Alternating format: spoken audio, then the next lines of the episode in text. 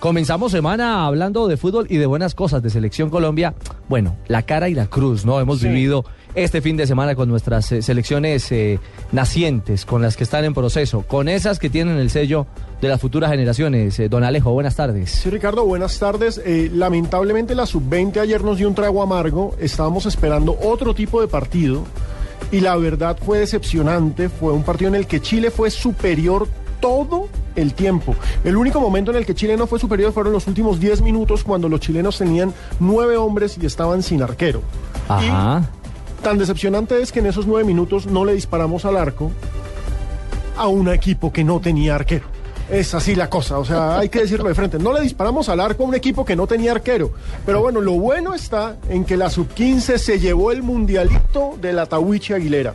Ese campeonato histórico, legendario, que enfrenta a las categorías infantiles, o lo que en España llamarían cadetes, eh, de los mejores equipos de Sudamérica y nosotros enviamos a nuestra selección Colombia y campeones invictos. Una gran, gran campaña llena de goles con solamente dos goles en contra. Es el equipo más goleador con 19 a favor, dos en contra.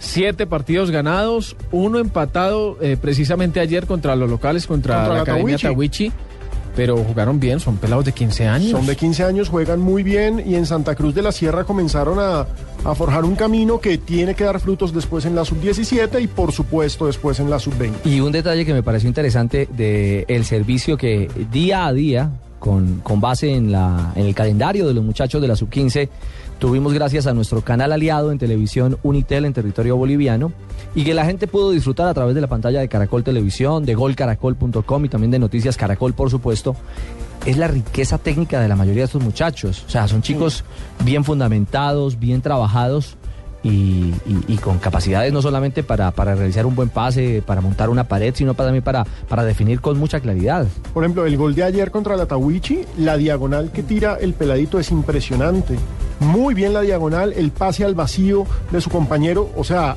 se está haciendo un muy buen trabajo y creo que... Y eso no se da por ósmosis. Exactamente. es la segunda vez que, quedamos campeones de este Tawichi, la primera vez fue en el 2011, el técnico era Harold Rivera. Claro, en eso sí, hay que reconocer el trabajo de Jorge Serna, muy buen trabajo con este equipo, Jorge Serna acababa de llegar a esta sub-15, lleva muy pocos meses al frente del equipo, pero bueno, estamos hablando de que en las ligas del departamento, de los departamentos de Colombia hay futuro. Harold Rivera ahora es sub-17, ¿no? Exactamente, ascendió. tomó los de 15 hace dos años y ahora los tiene la sub-17. Ascendió. Sí, siguió en el proceso, siguió en el proceso y esperamos que estas elecciones tengan ese tipo de procesos a futuro.